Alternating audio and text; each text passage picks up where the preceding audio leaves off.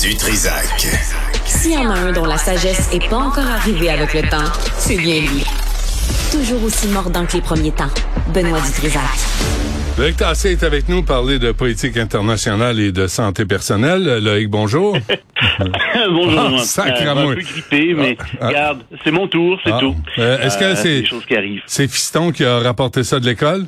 Fort probablement, oui. Euh, lui va bien, par contre, euh, mais euh, moi, je, Ouais. quelques symptômes classiques là. euh, Ça, mais euh, bon, euh, ouais, est-ce que c'est le virus respiratoire ou c'est la COVID?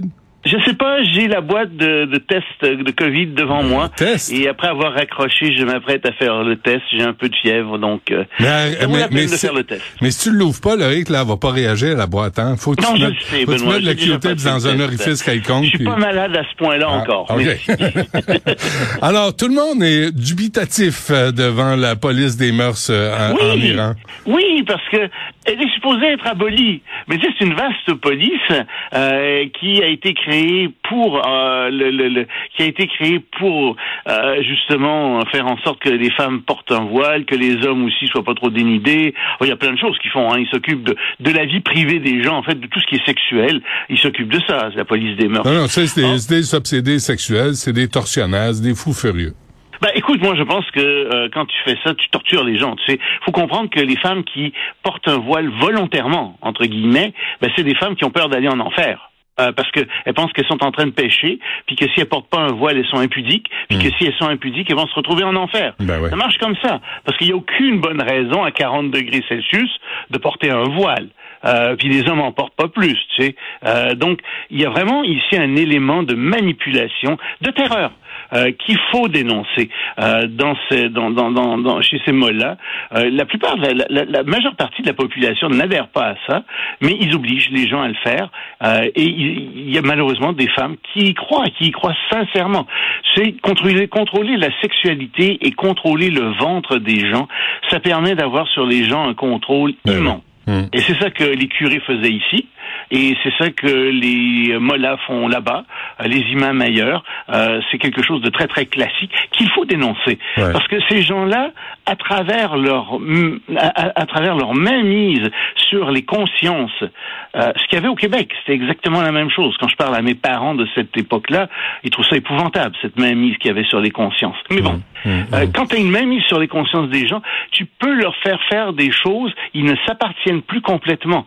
Et euh, Mais là, faut évidemment, ils sont comprendre. rétifs à ça, les gens aiment pas ça, mais ce sont surtout des gens qui sont pas élus, les chefs religieux. Ouais. Mais, là, mais ce que tu dis, Loïc, là, faut, faut comprendre, faut connaître l'histoire, faut comprendre le passé, faut savoir d'où on vient, pourquoi Oui. on, on a refusé, euh, on a re- repoussé la religion, et pourquoi les woke ne comprennent rien à ça, parce qu'ils l'ont pas vécu, puis ils s'intéressent pas au passé ni à l'histoire.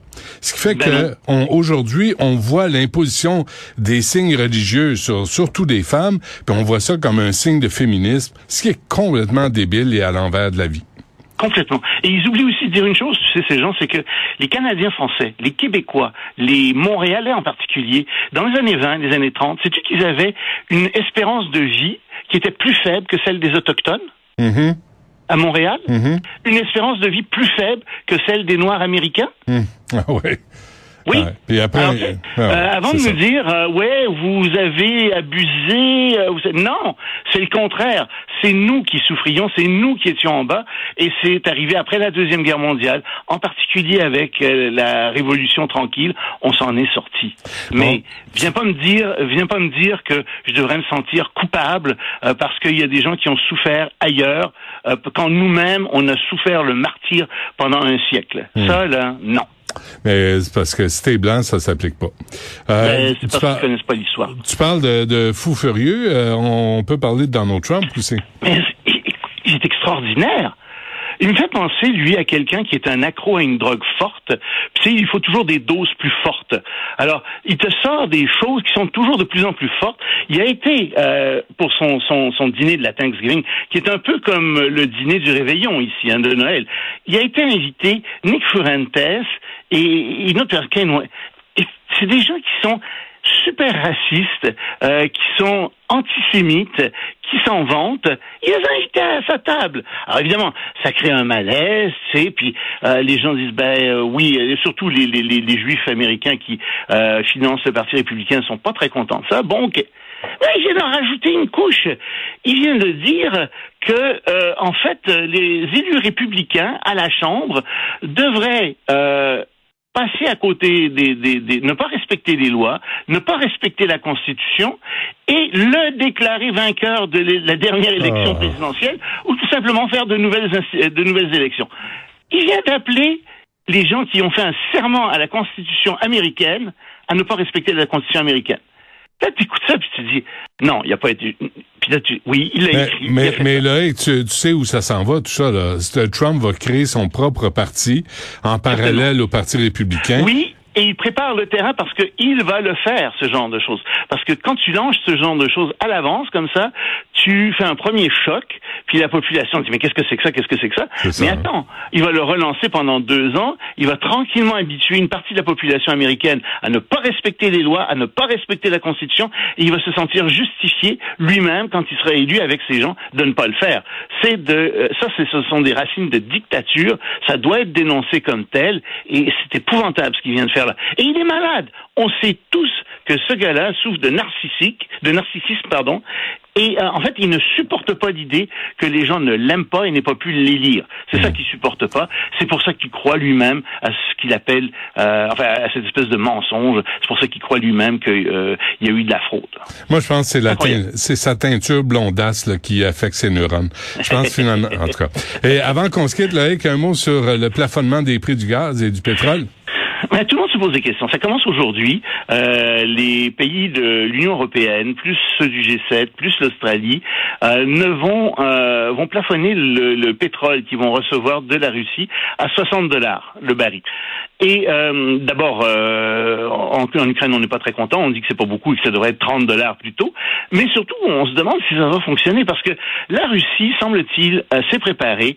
Elle a des milliers de petits navires euh, sans transbordeurs, c'est ces espèces de, de, de transpondeurs, c'est-à-dire ces espèces de, de, de, signaux qui sont envoyés, d'appareils qui envoient des signaux pour les géolocaliser. Donc, elle va continuer à livrer du pétrole et elle va en livrer à ses petits amis.